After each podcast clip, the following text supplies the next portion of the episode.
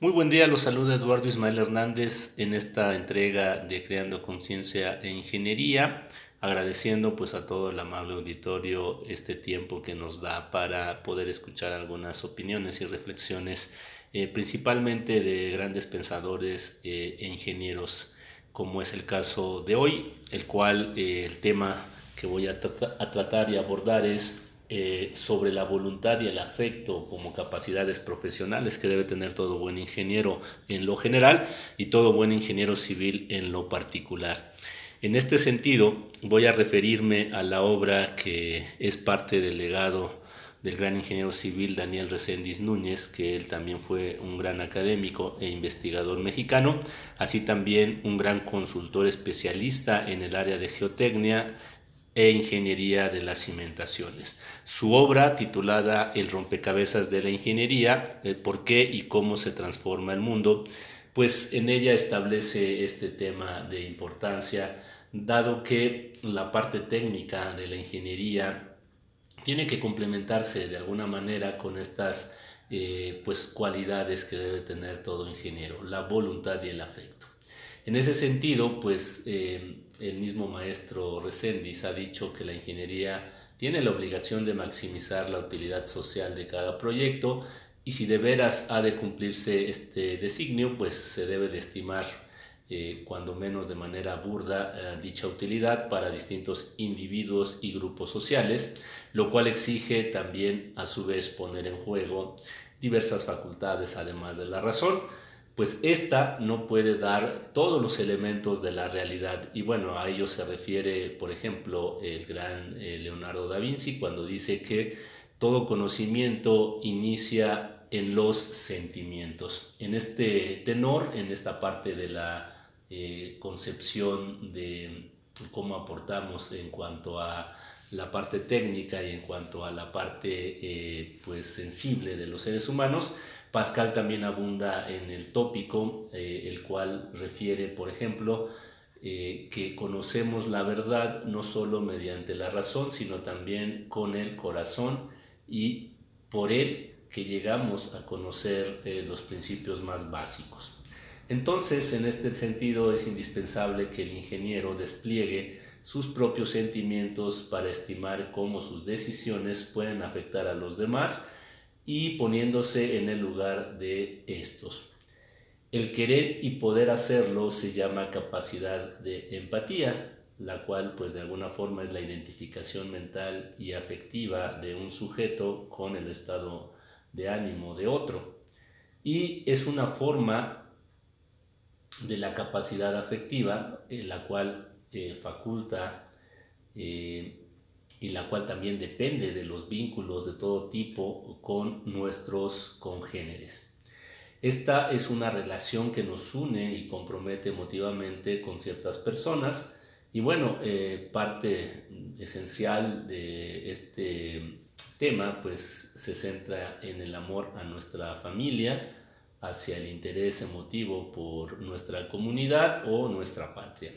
El afecto entonces eh, que nos liga a grupos que comparten nuestra cultura o nuestras preferencias estéticas o ideológicas e incluso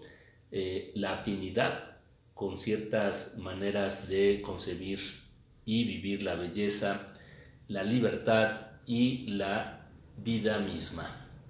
En este sentido, bueno, el profesor Resendiz eh, recapitula varias reflexiones en donde se comenta que las capacidades especializadas no son suficientes para ejercer una profesión como lo es la ingeniería.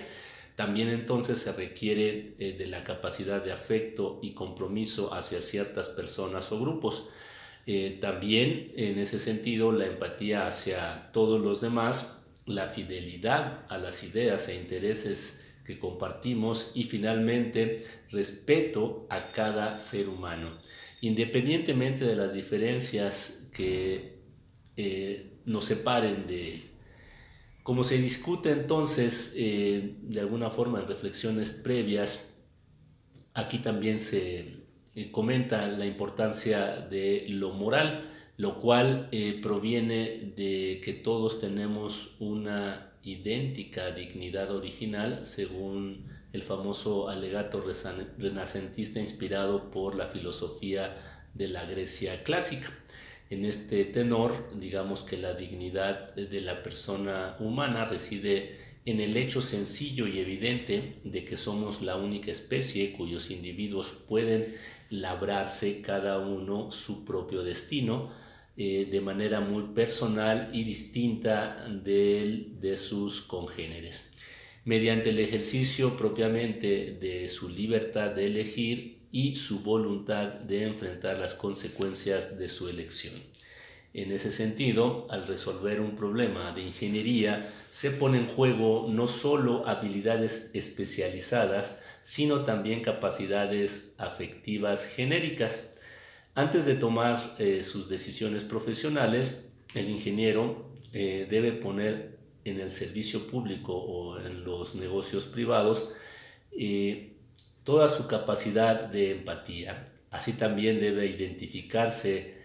transitoriamente con quienes van a ser afectados por las decisiones que él tome y esforzarse por entender los intereses y las conveniencias